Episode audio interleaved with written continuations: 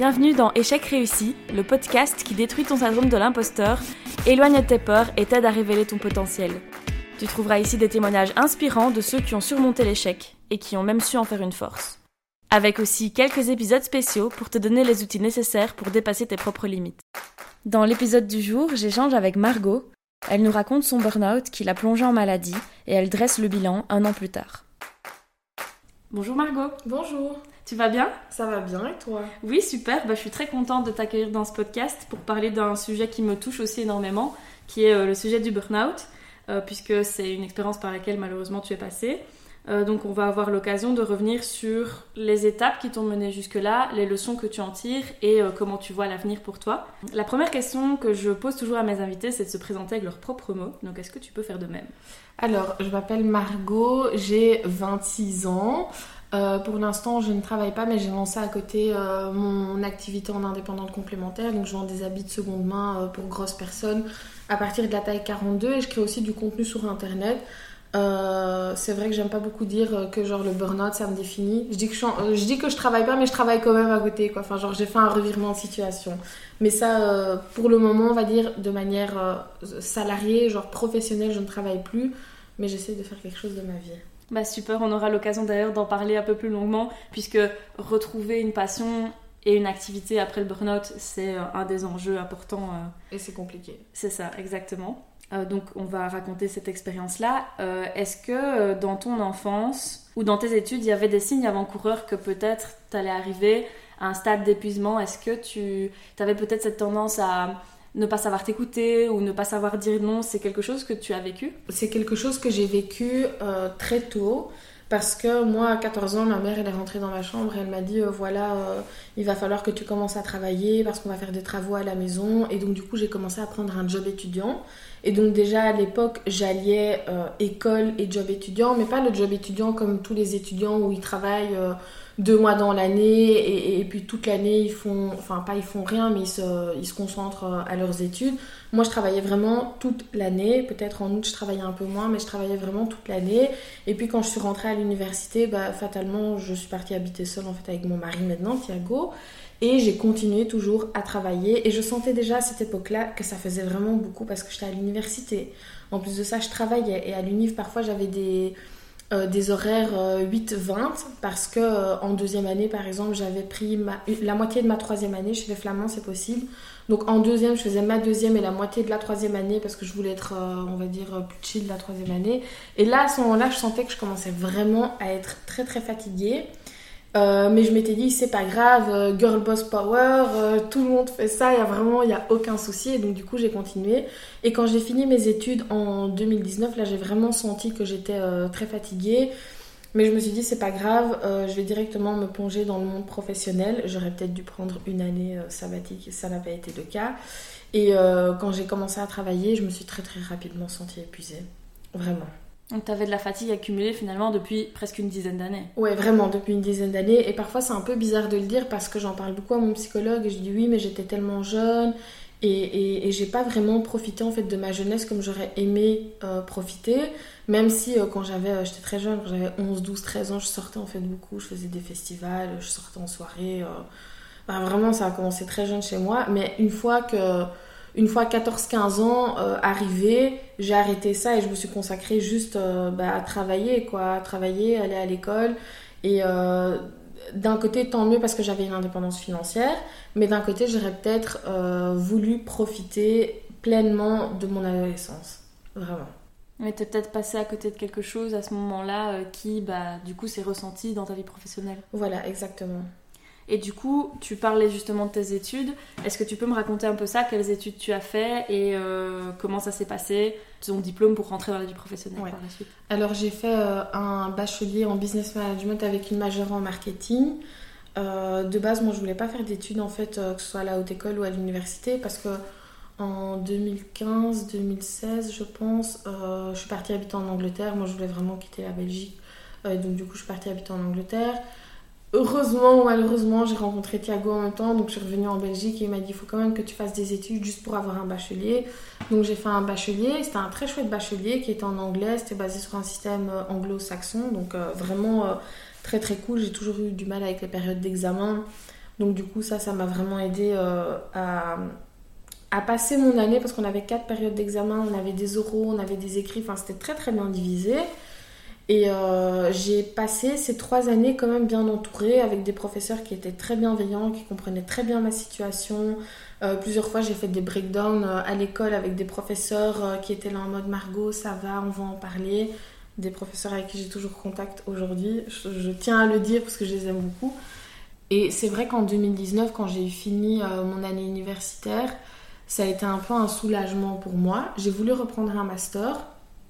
Et ce qui s'est passé en fait, c'est qu'on on est parti au Brésil entre temps. J'avais pas regardé mon master, j'avais pas regardé quoi faire parce que j'étais pas trop trop sûre. Et donc du coup j'ai regardé mon master, on était en septembre, j'ai dû prendre un truc par défaut, c'était un truc en français, moi j'ai jamais étudié en français, je me suis retrouvée dans une école francophone, vraiment pas du tout la même chose que, les flamands. Et, et j'étais là en mode non je peux pas faire ça encore trois ans et tout, enfin, c'est ma perte.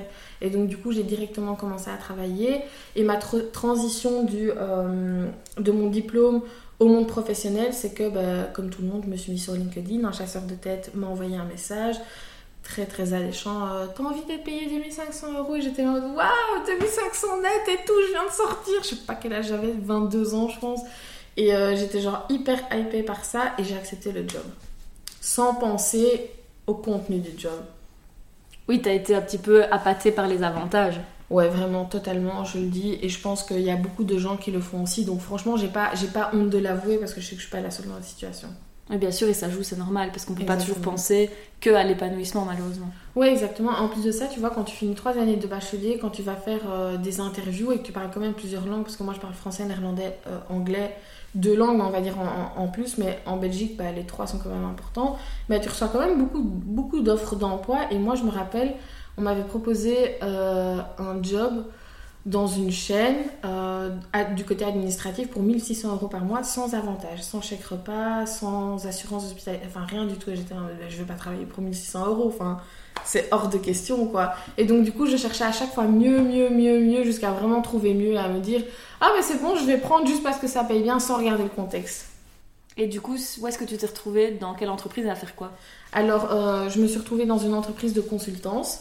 Pour les personnes qui connaissent pas trop la consultance, la consultance, c'est tu reçois des missions qui sont plus ou moins euh, ben, courtes ou longues, hein, ça dépend, c'est euh, de un mois à plusieurs années et tu vas remplacer euh, ou tu vas boucher un trou momentané dans une entreprise. Tu vois, donc s'ils ont un problème, tu vas essayer de résoudre le problème. Si quelqu'un est en arrêt maladie ou si quelqu'un est enceinte, ben, tu vas remplacer ces personnes pendant un court laps de temps.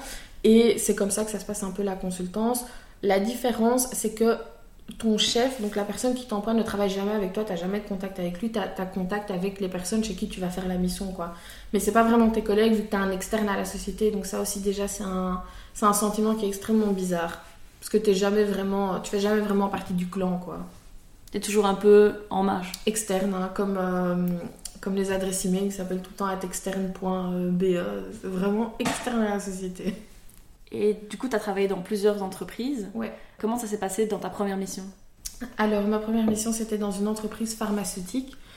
Euh, moi qui avais fait euh, du marketing mais aussi beaucoup de finances et de comptabilité. C'était pas totalement à des années-lumière, mais c'était vraiment très compliqué en plus de ça. Enfin, tu rentres dans une société pharmaceutique, moi j'avais pas l'habitude des termes, du jargon. De nouveau, c'est des sociétés qui recherchent juste des personnes qui parlent beaucoup de langues, surtout le néerlandais. Donc euh, tu prends un peu le premier venu. J'étais la seule sur une interview de je sais pas combien de personnes qui parlaient néerlandais, français, anglais. On m'a pris et en fait, je me suis retrouvée dans une culture flamande. Euh, et ça a été extrêmement compliqué en fait de m'intégrer parce que les Flamands, ils ont vraiment, ils sont très rigides en fait. C'est pas que je les aime pas, c'est juste qu'ils ont une manière différente de travailler et c'est très difficile de s'adapter.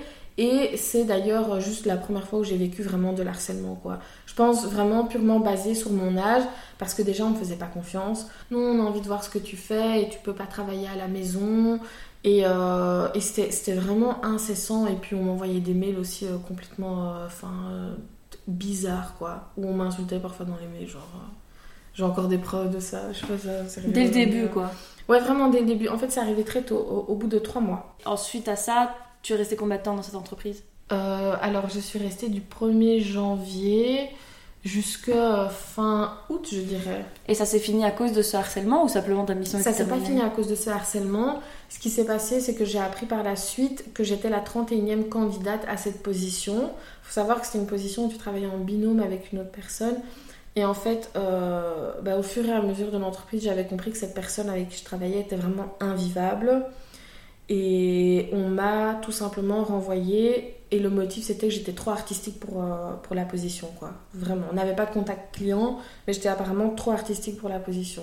Et à ce moment-là, je, m'habillais vraiment juste en noir, enfin, très classique. J'avais juste acheté une magnifique euh, paire de docks rose à paillettes. Et je portais ça et, on m'avait jugé juste trop artistique, quoi. Et trop excentrique. Ouais, vraiment trop. Mais en fait, on m'a dit vraiment le jour où mon, c'était mon chef financier m'a dit en fait Margot ça va pas pour la position t'es beaucoup trop artistique il faut que tu recherches un truc euh, dans l'art il m'avait dit vraiment avec des gestes et j'étais là mais mais de quoi tu parles quoi? Enfin vraiment gênant quoi mais je me rappelle quand même je suis sortie en pleurant j'ai fait mes affaires j'ai dit au revoir à personne parce que j'étais là en mode je suis contente de les laisser et je suis partie et tu penses que c'était un prétexte? Euh, c'était un prétexte parce que euh, il me semble que la personne avec qui je travaillais, en fait, elle aimait juste pas ma manière de, de travailler, et donc du coup, elle voulait juste, euh, elle voulait juste plus travailler avec quelqu'un. Et j'ai appris juste par après qu'au bout de la 31e fois, bah, ils ont plus recherché quelqu'un d'autre pour ce poste-là. Ils ont de manière interne trouvé une solution. Donc c'était très bien en fait.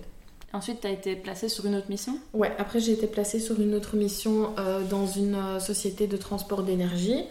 Et là, j'étais bah, dans le département juridique. Et comme je le disais vraiment tout le temps, on m'a pris. Pourquoi? Parce que j'étais la seule candidate qui parlait trois langues. Mais c'est vraiment, pour les gens qui parlent néerlandais, je pense qu'ils ils comprennent un peu cette sensation où on te prend pour tout et pour rien sans vraiment regarder si tu matches à 100%. Et ça, c'est aussi dommage. Le néerlandais, ça peut être autant un atout qu'un désavantage, vraiment. Et je me suis retrouvée vraiment dans un département juridique, mais je comprenais rien au, jargon, juridique. Donc j'ai dû apprendre très très rapidement dans les trois langues, anglais, français, néerlandais, parce que... Euh, comment, comment on appelle ça? Les assemblées générales euh, se passaient euh, souvent en anglais, mais quand c'était officiel, c'était en néerlandais et en français. Enfin, c'était vraiment très très embêtant.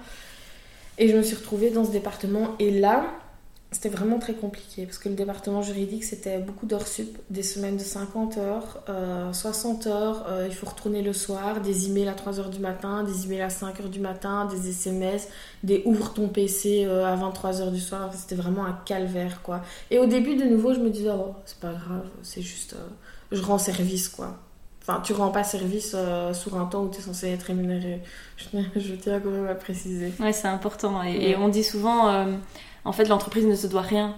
Tout ce que tu lui donnes, tu penses qu'elle va te le rendre, mais elle te doit rien. En fait, maintenant, ce que je pense, c'est qu'il faut donner exactement ce qu'on attend de toi, c'est-à-dire euh, le, minimum tout en, tout en faisant en sorte que ce soit bien fait. Si on te demande de ranger toutes les tasses, range juste toutes les tasses, range pas les assiettes. Ça sert à rien parce qu'une fois que tu vas commencer à ranger les assiettes, on va te demander de ranger les assiettes, les couverts, les serviettes. Et c'est pour ça qu'il faut vraiment se donner une limite. Il faut faire le minimum de ce qu'on te demande dans, dans, cette tranche-là. Tu vois, il faut pas te, donner à 100% parce que je pense que quand tu te donnes. Allez, il faut se donner à 99%. Bien sûr, on a envie que son taf soit bien fait. Mais il faut pas trop se donner parce que c'est à partir du moment où on se donne trop qu'on devient beaucoup trop gentil. Et il faut pas oublier que le temps, c'est de l'argent. Si t'es pas rémunéré, t'as pas à, travailler en plus en fait. Et les gens rémunèrent très peu pour euh, des heures. Et puis il faut pas penser que c'est ça qui va te valoir euh, des privilèges ou peut-être une meilleure pas. Oui, c'est ce que beaucoup de personnes pensent, mais en général, c'est pas du tout le cas parce que dans des structures euh, qui sont euh, qui sont bien ancrées comme ça, où il y a des directeurs depuis des dizaines d'années, euh, te, te tracasse pas, on va pas jeter un directeur pour te donner une place de directeur, ça n'existe pas. Tu es juste un petit pion, et si on arrive à tirer des avantages de toi, on le fera, mais il y a enfin, tu vas reprendre la place de personne concrètement, quoi. C'est vraiment un imaginaire collectif où tu te dis euh, je vais me donner à 100% et les portes vont s'ouvrir, ça se passe jamais comme ça. On aimerait, mais c'est pas le cas. Ah, malheureusement. Ouais. Ce que je constate en fait dans tes deux premières expériences, c'est que tu as vécu un peu en concentré de, de ce qu'est le monde du travail aujourd'hui avec ses dérives, le micromanagement, euh, les heures sup pas payées, etc. Ouais. Euh, et ensuite tu arrives dans ta troisième mission et c'est là que ça déraille. Alors ça a déraillé pour plusieurs raisons. Déjà la deuxième mission que j'avais eue, je subissais du micromanagement mais très très très sévère, c'est-à-dire que heure par heure je devais décrire ce que je faisais, pause pipi, manger, pause normale, Euh, je devais noter les documents dans lesquels je travaillais parce qu'on allait regarder de nouveau si bien à cette heure-ci j'avais fermé le document. Enfin bref, un truc complètement pété. À la fin de la semaine, je rendais euh, euh, des timesheets de 14 pages pour expliquer un peu l'étendue. Et après, il y a eu le troisième job dans une banque où c'était en fait du call center. C'était vraiment la meilleure mission en fait que j'avais eue. Mais le problème, c'est qu'il y avait aussi du micro-management, mais par un programme, vu qu'en fait, quand tu prends des appels, tu es d'office micromanagé, tu es timé, on, t'enregistre, et donc du coup, c'est un peu un micromanagement euh, par défaut qui est présent parce que bah, c'est juste le milieu qui le veut. Et déjà, moi, j'avais vraiment du mal à supporter ça parce que quand tu allais aux toilettes, effectivement, tu devais noter que tu allais aux toilettes. Si tu allais aux toilettes plus de 3 minutes, ton rendement baissait. C'était vraiment très, très problématique et je le vivais très mal. Et en plus de ça, euh, comme je faisais du call center, j'étais 8 heures par jour au téléphone avec des gens. Et à un moment donné, moi, j'ai commencé vraiment à être euh, apathique, je sais pas, antipathique. Enfin, je ressentais plus les émotions des gens. Et donc, du coup, pour moi, c'était impossible de, de, montrer un temps soit un peu de sympathie pour les personnes. Surtout que quand j'ai, commencé cette troisième mission, c'était pendant les inondations à, Liège, je pense. On avait beaucoup de, de, clients qui nous appelaient euh, pour nous dire oui, j'arrive pas à payer euh, mon prêt parce que ma maison, blablabla. Moi, je dis, oh, madame, c'est très bien, mais c'est, enfin, faut payer quoi. Euh, et alors j'expliquais vraiment comme ça. Oui, je suis désolée, madame, on peut pas mettre votre prêt en pause. Mais madame, euh, ma maison est inondée. Oui, madame, mais si vous payez pas, vous allez recevoir une première lettre de rappel, une deuxième lettre, et puis on va une mise en demeure, et puis on va vendre votre dossier à une société de recouvrement. Et en fait, j'étais, j'étais plus dans la sympathie parce que c'était vraiment, ça devenait un automatisme quoi. T'étais un robot? Ah mais robot, mais totalement quoi. Ça, ça, ça faisait peur. Hein. Enfin même moi, je me, je me faisais peur. Et d'ailleurs, je suis pas totalement euh, je veux dire, maintenant, je pense que si je reprendrais un job, je serais de nouveau dans cet effet robot, quoi, parce que j'ai du mal à, enfin, à ressentir un peu ce que les gens ressentent maintenant. Mais c'est vrai que le burn-out, ça attaque ton rapport aux émotions. Tu vas supprimer les tiennes et avoir du mal à être à l'écoute de celles des autres. Oui, totalement. Pour moi, euh, c'était euh, de toute façon de la survie, quoi. Si, de toute façon, si je faisais pas ça, je survivais pas. Donc, on va dire que c'est la meilleure réponse que j'ai pu donner à ce moment-là. Et quand est-ce que tu dirais que le burn-out devient évident ce jour où ton corps t'arrête, t'arrives au boulot et que c'est plus possible? Moi, je suis arrivée au boulot, euh, c'était un mercredi, je pense. Je pense que c'était un mercredi, le 3 août. Et je suis arrivée, et déjà, ça faisait plusieurs semaines et plusieurs mois que j'allais au travail en pleurant, je rentrais en pleurant, j'allais dans les toilettes en pleurant, je mangeais seule en pleurant, enfin vraiment beaucoup, beaucoup de pleurs. Et le 3 août, je suis arrivée au travail. Et euh, donc j'ai contemplé euh, la, fenêtre, d'ailleurs trigger warning, suicide. Euh, j'ai contemplé la fenêtre. Je travaillais dans une tour à côté de la gare du Nord. J'ai regardé, j'ai fait demain, si je viens au travail, je saute. Donc euh, vraiment, j'ai regardé si on pouvait ouvrir les fenêtres. Il y avait quelques fenêtres qui s'ouvraient, donc euh, j'étais là en mode c'est bon, je saute, c'est assez haut. pilote automatique toute la journée. et à un moment donné, vraiment à la fin de la journée, gros blackout, j'arrivais même plus à répondre à mes mails. J'arrivais même plus à prendre des appels. Je, je savais plus rien faire. Et je me suis dit, euh, avec l'aide de mon mari, euh, ça, suffit quoi, ça suffit. Donc il me semble que ce jour même, d'ailleurs à midi, j'avais appelé mon planning familial pour me mettre sur la liste d'attente euh, d'un psychologue. Une amie m'avait donné le numéro de son médecin généraliste, j'appelle le médecin généraliste, le lendemain j'ai un rendez-vous. Et le lendemain, je suis plus jamais retournée au travail. Et ce mercredi, c'est terminé comme ça. Bisous, à demain. On se revoit demain. bon mercredi, hein. Et je suis plus jamais retournée au travail. T'étais dans le déni, tu te rendais pas compte euh, de ce que tu allais faire euh, je me rendais à moitié compte et franchement quand même c'était un soulagement parce que quand je me suis dit je vais plus jamais revenir c'était vraiment un soulagement et euh, peut-être qu'il y a beaucoup de personnes qui se voilent la face et qui se disent oui mon arrêt maladie va juste durer deux semaines moi je savais que ça allait durer très longtemps je me voilais quand même un peu la face hein, parce que je me suis dit mais non peut-être un mois ça va être suffisant mais je savais que j'allais jamais revenir tu le sentais? Ouais, je le sentais. Et puis, c'est une, une, consultance, donc c'est un client. Et le client, au bout de quelques semaines, déjà, il s'impatiente et veut te remplacer. Donc, je savais que dans ce contexte-là, euh, j'allais plus jamais revenir. Et tu l'as vécu comme un échec? Euh, Sur le moment même, moi, je l'ai fort vécu comme un échec. Hein. Ça faisait déjà ma troisième mission, ça se passait pas bien. Donc, naturellement, beaucoup de remises en question. C'est vrai que j'étais quand même jeune, j'avais euh, quelques manquements au niveau de mes compétences, ça c'est évident. Euh, mais je l'ai quand même vécu comme un échec parce qu'en fait, tu te dis, euh, purée, tu te fais harceler deux fois, tu as une troisième mission qui est quand même relativement mieux que ce que tu as eu avant et ça va quand même pas, faut se remettre en question quoi. Et euh, à ce moment-là, j'ai plus vu d'avenir professionnel pour moi. Ah, tu t'es vraiment dit le monde du travail tel qu'il est, soit il me convient pas, soit c'est moi qui rentre pas dans ces cases. Exactement. Et j'arrivais pas vraiment à déceler à ce moment-là si c'était moi le problème ou si c'était la société. D'ailleurs, actuellement, c'est toujours en fait compliqué de m'en rendre compte parce que je me dis d'une manière ou d'une autre, il faut s'insérer dans la société. S'insérer dans la société, ça veut dire quoi? Ben, Tu te lèves le matin pour aller travailler, tu fais tes tâches et tu rentres à la maison comme tout le monde. tu contribues à la société. tu contribues à la société financièrement, euh, socialement, enfin de quelque manière qu'il soit. Quoi. Et moi, pour l'instant, ben, je contribue pas à cette société. Ça fait partie de tes séquelles, comme tu le disais. Quelle autre séquelle est-ce que tu gardes, qu'il soit psychologique ou physique, de ce burn-out?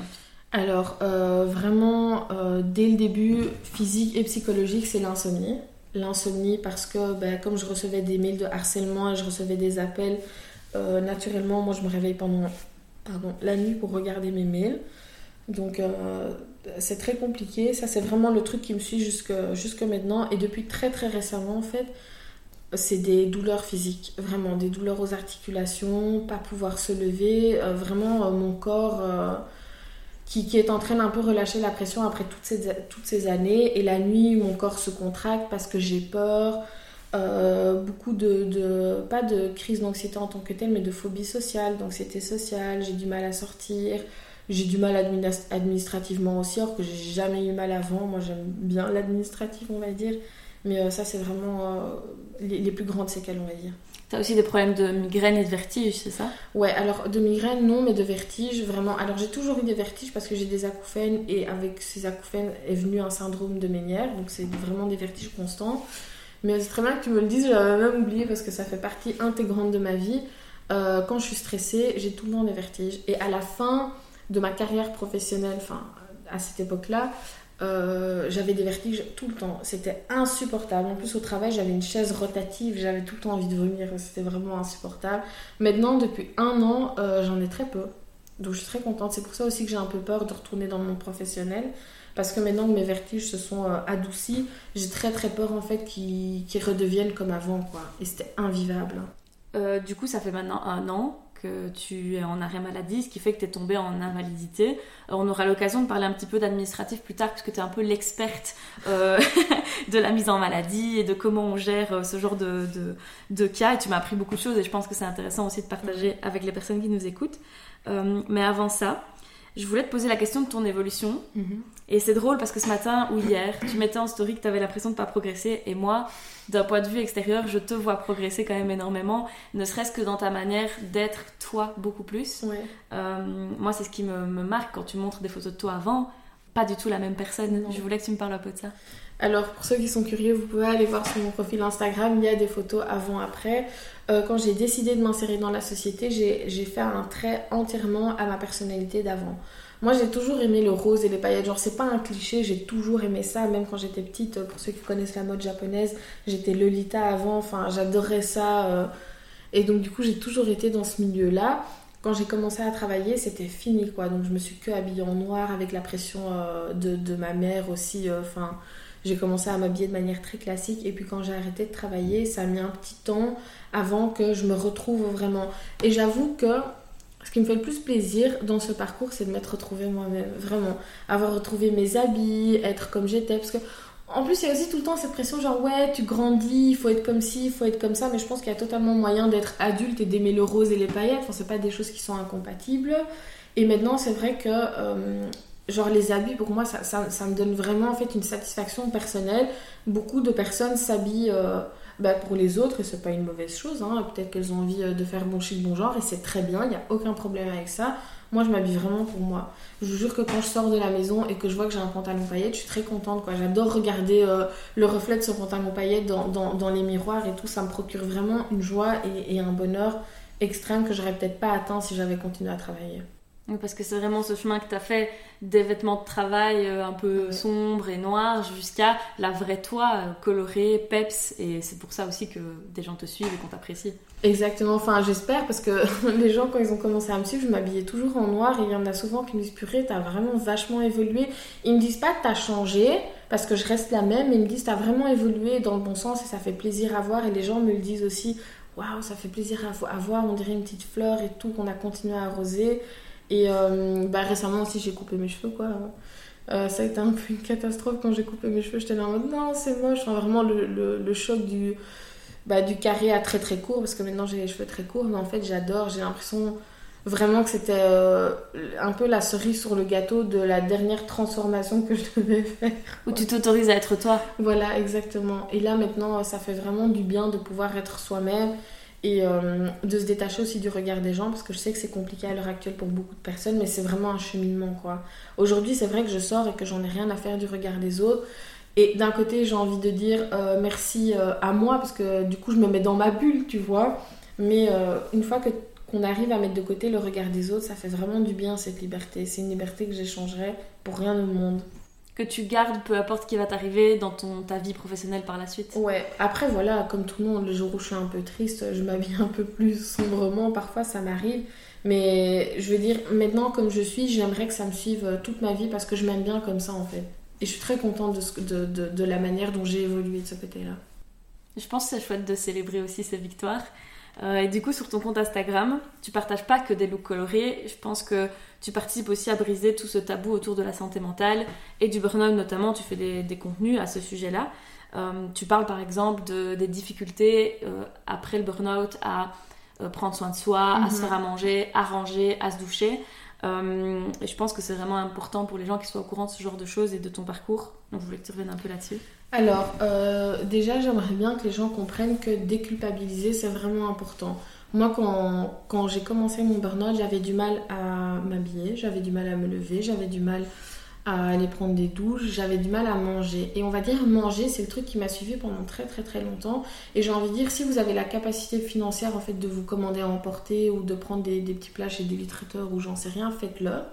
Euh, c'est pas grave, de toute façon, il n'y a que vous qui, le savez. Enfin, vous n'êtes pas obligé de partager avec tout le monde que vous ne l'avez pas ou que vous avez du mal à manger. Il y a des trucs qu'on peut garder, euh, qu'on peut regarder euh, secrets, surtout si vous n'êtes pas sur internet et que vous voulez pas partager à ce sujet-là. Mais il faut vraiment en fait dédramatiser le fait que c'est grave de pas manger ou de prendre à emporter et de pas se laver par exemple, c'est très compliqué. Mais il y a des petites solutions, par exemple, si vous avez la flemme de vous laver, il y a du shampoing sec il y a le parfum qui existe, il y a le déo qui existe, il y a les gants de toilette qui existent, euh, il y a des brosses à dents jetables, il y a du bain de bouche qui existe, il y a plein de solutions en fait qui existent qu'on peut, bah, qu'on peut prendre en fait tout simplement pour essayer de se sentir un peu mieux.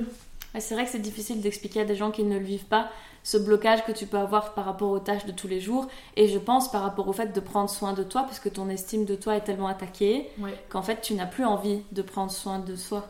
Je pense que c'est un peu une, euh, une, une réponse euh, logique, c'est-à-dire que ben, quand tu as une image de toi qui est très, très basse, ou en tout cas assez amochée, c'est compliqué de prendre soin de soi. Et je trouve qu'il n'y a pas de souci à pas prendre soin de soi euh, pendant un moment, tant qu'on est quand même entouré, parce que je pense vraiment quand même notamment aux personnes qui le vivent seul, ça doit être extrêmement compliqué, parce que t'as pas de personnes extérieures qui peuvent vraiment voir si tu vas mal.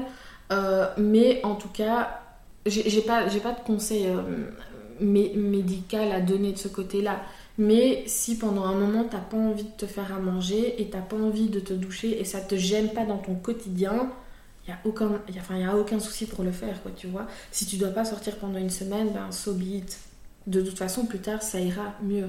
Il y a un moment où tu vas remonter, justement, quand tu vas constater que tu as plus de facilité avec ces tâches quotidiennes. Exactement, et ça peut commencer petit à petit. Par exemple, maintenant, la seule tâche que j'arrive vraiment, vraiment à bien tenir, euh, c'est je fais mon linge tous les samedis. Ça fait deux mois que je le fais, je suis extrêmement fière, je suis plus en retard ni rien du tout. Respect parce que je n'y suis pas là moi. Mais c'est le seul truc que j'arrive à faire pour le moment vraiment euh, bah, chaque semaine et euh, récemment passer l'aspirateur chaque jour et je le fais moi. Enfin, je suis hyper féministe et tout. Enfin, genre la, division des tâches, je suis pour et tout, mais genre j'en ai parlé à Thiago et je lui ai dit non, j'ai vraiment besoin de prendre ça moi-même pour euh, réavoir une routine et il me soutient vraiment dedans. D'ailleurs, à chaque fois que je passe l'aspirateur, je lui envoie un message j'ai passé l'aspirateur, il me dit bravo, c'est génial. Mais ça te met une routine et aussi une fierté de soi parce que ça peut paraître bête pour quelqu'un qui ne comprend pas ça, qui n'a pas vécu ça, mais tu as besoin de, de, réaliser des tâches, de voir que tu y arrives. Exactement. Moi, par exemple, ce qui m'a aidé, c'est la cuisine et la pâtisserie. Oui, c'est vrai. Oui. c'est parce que euh, la pâtisserie, bah, en fait, c'est simple. Tu suis des étapes de A à Z et à la fin, tu as un résultat plus ou moins réussi en fonction de si tu as bien suivi euh, la recette. Et moi, comme j'avais des bons résultats, c'est con, mais ça a nourri mon perfectionnisme de me bah, dire j'y arrive, c'est trop bien. Il y a tout un tas de choses qu'on peut faire comme ça pour se réapprendre qu'on a bah, déjà qu'on peut réussir quelque chose et puis qu'on a un impact sur la vie. C'est intéressant ce que tu dis par rapport aux étapes parce qu'en fait, euh, quand tu es en burn-out aussi, tu as des problèmes pour réfléchir et pour euh, accomplir des tâches. Moi, je pense que suivre quelque chose comme une recette, pour certains, ça peut être difficile, mais pour certains, ça peut aussi être là en mode Ok, je switch mon cerveau, tout ce que je dois faire, c'est lire et exécuter, et on te donne déjà les tâches, tu dois pas les inventer, tu dois pas solutionner un problème, et donc du coup, ça peut quand même euh, jouer au fait que tu ailles mieux et que petit à petit tu arrives en fait à, relire euh, bah, des choses et à suivre en fait des étapes. Moi, pendant vraiment le pic de mon burn-out, j'ai suivi des cours de danse parce que j'avais du mal euh, avec le fait qu'on me donnait des instructions. Je ne supportais plus en fait le fait que je sois soumis et qu'il y ait quelqu'un au-dessus de moi. Donc j'ai commencé à suivre des cours de danse avec une amie à moi qui s'appelle maintenant Ali et qui donne les, les cours Let's Dance Beaches.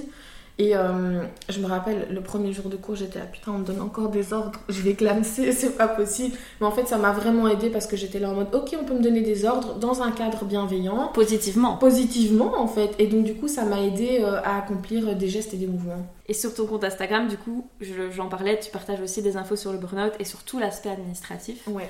Euh, donc, je voulais d'abord revenir sur ton expérience à toi. Comment est-ce que tu as fait pour pouvoir bah, sortir de, de ce job toxique pour toi te, te, mettre en maladie mhm. et comment tu en es arrivé là où tu es aujourd'hui et peut-être des conseils que tu pourrais donner aux gens qui nous écoutent. Alors bon déjà mon privilège c'est que j'avais un mari qui était au courant donc c'est quand même grâce à lui que j'ai été voir un médecin mais la première étape si on se sent pas bien euh, il faut pas se sentir très très mal pour se sentir pas bien. Déjà juste un tout petit peu avoir, la, avoir peur d'aller au travail, c'est déjà euh, un, un, petit clic où il faudrait dire ok il y a peut-être un truc qui va pas. Première étape c'est d'aller voir son médecin généraliste en espérant que vous en ayez un de confiance. Si ce n'est pas le cas, faites jouer vos connaissances autour de vous. Il y a certainement un ami à vous qui a un médecin bienveillant. Moi, c'est comme ça que j'ai trouvé le mien. Vous allez voir votre médecin et euh, bah, s'il juge nécessaire de vous, mettre, en arrêt, il vous mettra en arrêt. Et de toute façon, le premier mois, euh, quand vous êtes employé, je tiens quand même à le dire, les ouvriers, je connais pas très bien, mais vous avez un salaire garanti par l'employeur. Et puis l'employeur n'a pas à savoir ce que vous avez et il ne doit pas communiquer avec vous. Ce que vous devez faire, c'est dans les 48 heures, euh, rentrer votre certificat médical. Euh, et après ça, vous n'êtes pas obligé de communiquer avec lui. Si maintenant votre arrêt maladie dure au-dessus de un mois, il n'y a plus de salaire garanti, ce sera la mutuelle qui reprendra en fait le flambeau pour autant que vous ayez travaillé assez, hein, parce que ça, faut quand même le dire, il faut cotiser euh, avant de pouvoir bénéficier des aides. Pense c'est une histoire d'une année, mais il faut toujours se renseigner. Enfin, je donne des infos, mais voilà, toujours se renseigner. Et au bout d'un moment, on passe en incapacité de travail. Ça veut dire que vous êtes incapable de travailler pour une durée ben, indéterminée, hein, vu que vous ne savez pas comment ça va durer. Et là, vous devez donc retourner chez votre médecin pour refaire en fait une prolongation de certificat. Il faut communiquer à sa mutuelle que vous êtes en arrêt maladie et à partir de là commence votre incapacité de, travail tout simplement, qui se transforme au bout de un an en invalidité, où là c'est vraiment entièrement la mutuelle euh, qui va reprendre le flambeau. Vous devez toujours aller chez le médecin pour rendre des certificats médicaux à votre employeur, mais vous allez tomber euh, sur l'INAMI en fait, qui va lui euh, décider de si vous êtes toujours malade ou pas. Donc au bout d'un an d'invalidité, ça se passe comme ça. Euh, bonjour, on reçoit une magnifique lettre. Bonjour, votre statut d'invalidité a été accepté. Vous ne devez plus remettre de certificats médicaux à votre mutuelle, euh, mais toujours à votre employeur. Et on te félicite un peu d'être invalide, quoi. ce qui est un peu. Euh, étrange, C'est étrange, mais d'un côté, moi, quand j'ai reçu ma lettre d'invalidité, j'étais quand même contente. Hein. J'étais contente et je me suis dit, bah, ok, voilà, maintenant Maintenant, c'est fait, je dois plus me stresser de me dire est-ce que la mutuelle va accepter mon certificat ou pas, vu que c'est l'INAMI en soi qui m'a déclaré malade, quoi. Donc j'ai plus rien, enfin entre guillemets, plus rien à prouver. Si, je vais toujours chez le psy et chez le médecin, mais c'est un peu moins euh, lourd administrativement. Et puis tu as une reconnaissance aussi de ce que tu vis.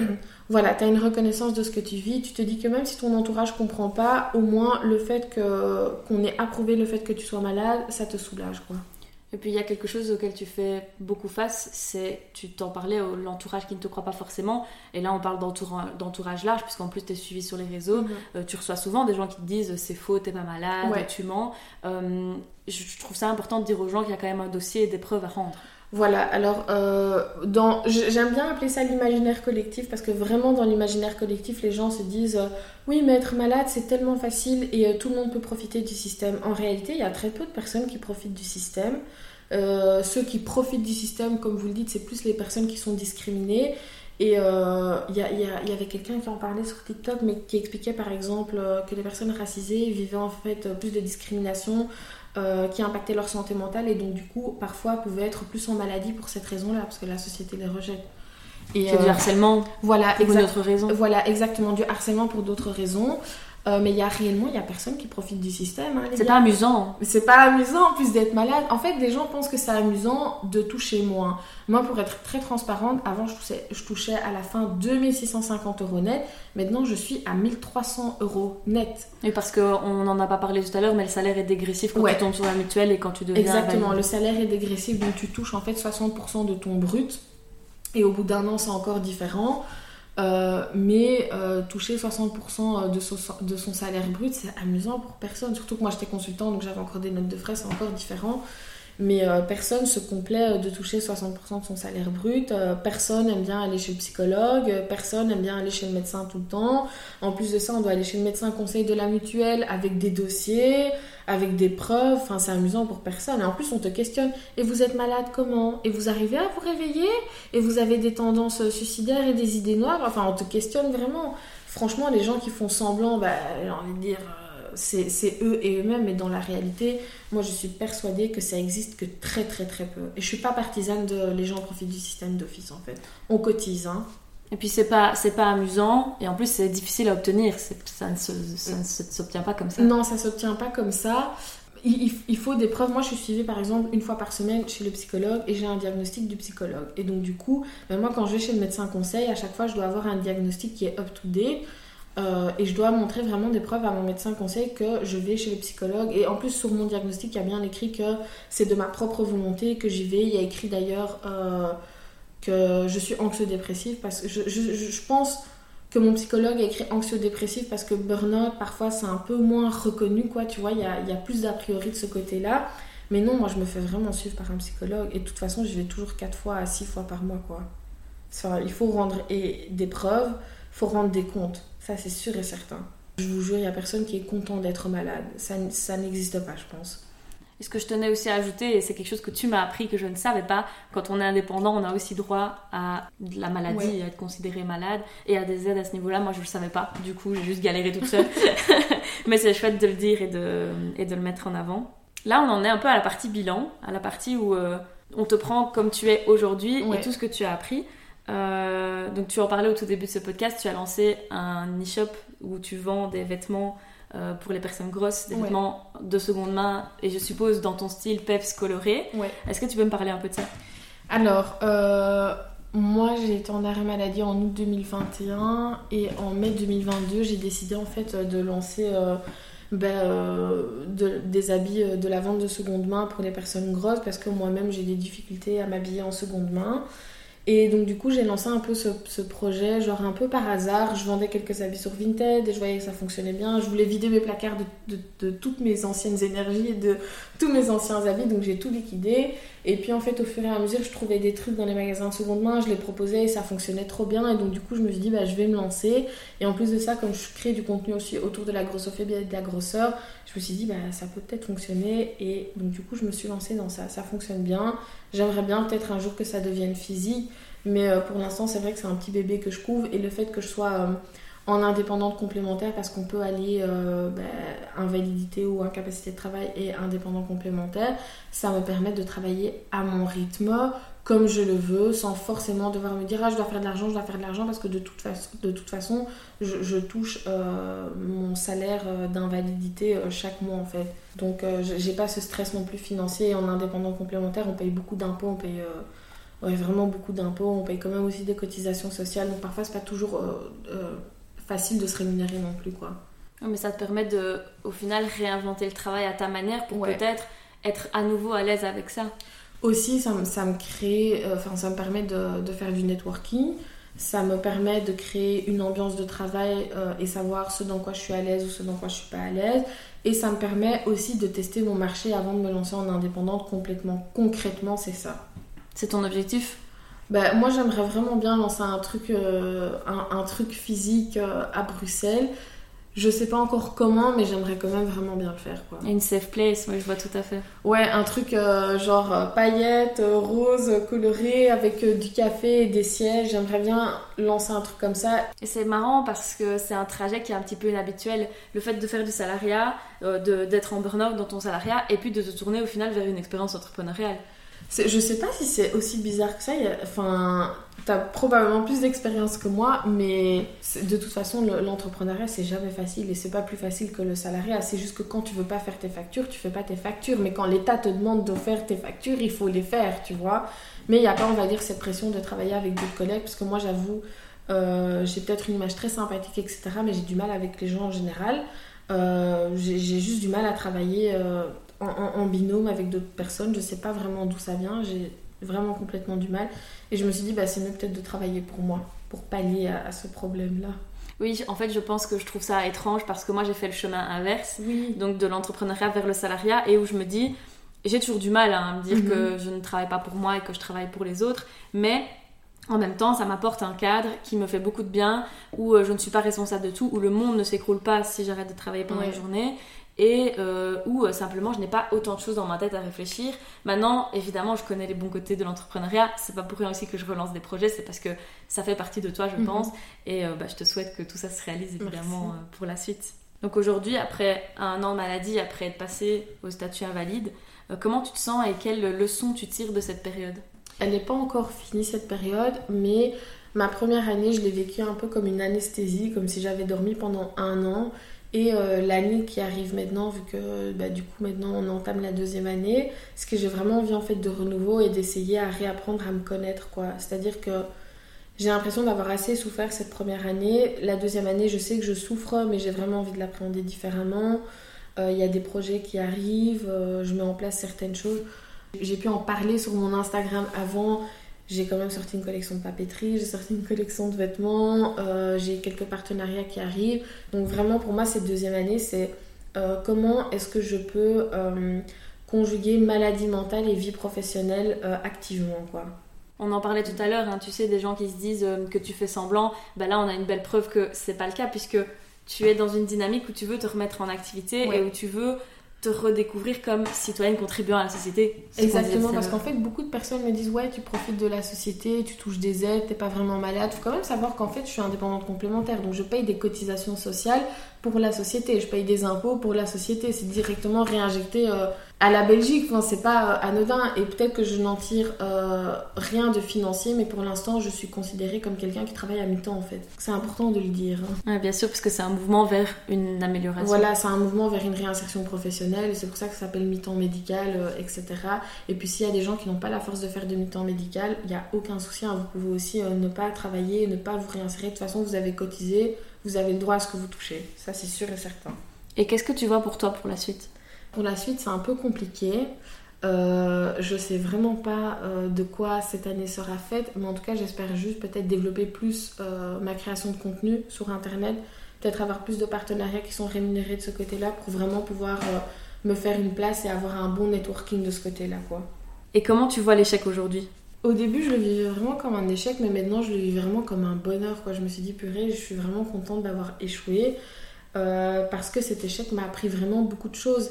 Et il faut, j'ai vraiment dû chercher avant de trouver ces choses, mais par exemple, je sais que je ne suis pas faite pour travailler avec d'autres personnes. Je travaille très mal en binôme, j'ai du mal avec le feedback, et pour moi, c'est pas des choses qui sont négatives, c'est juste ok, ben j'apprends à mieux me connaître pour pouvoir mieux m'apprivoiser et pour pouvoir mieux me réinsérer dans d'autres contextes en fait. Pour moi, c'est pas un échec.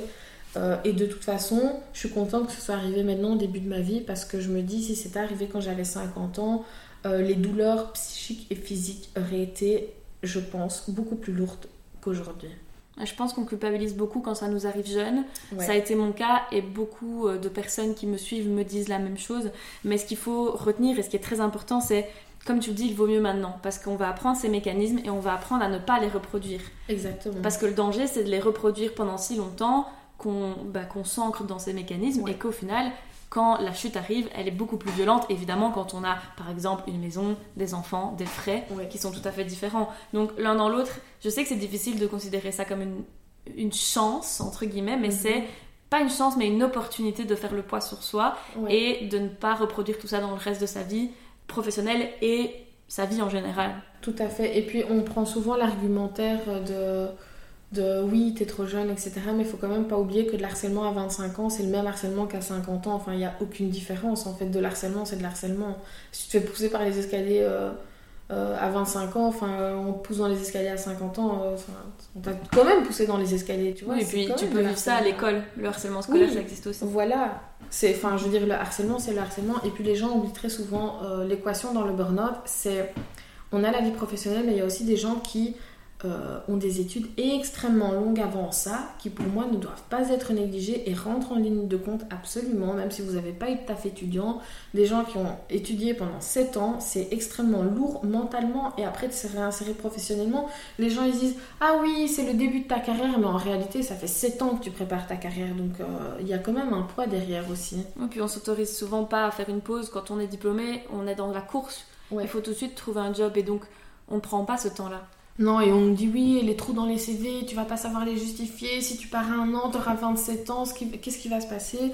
Moi, je pense à ma belle-sœur qui euh, a presque 30 ans aujourd'hui et qui a repris des études et qui fait un master et qui fait un doctorat. Et pendant très longtemps, pour elle, euh, l'argument de, l'âge, c'était un enjeu. Et puis un jour, je lui ai dit, on s'en fout en fait que tu 27 ou 28 ans, vas-y, reprends tes études.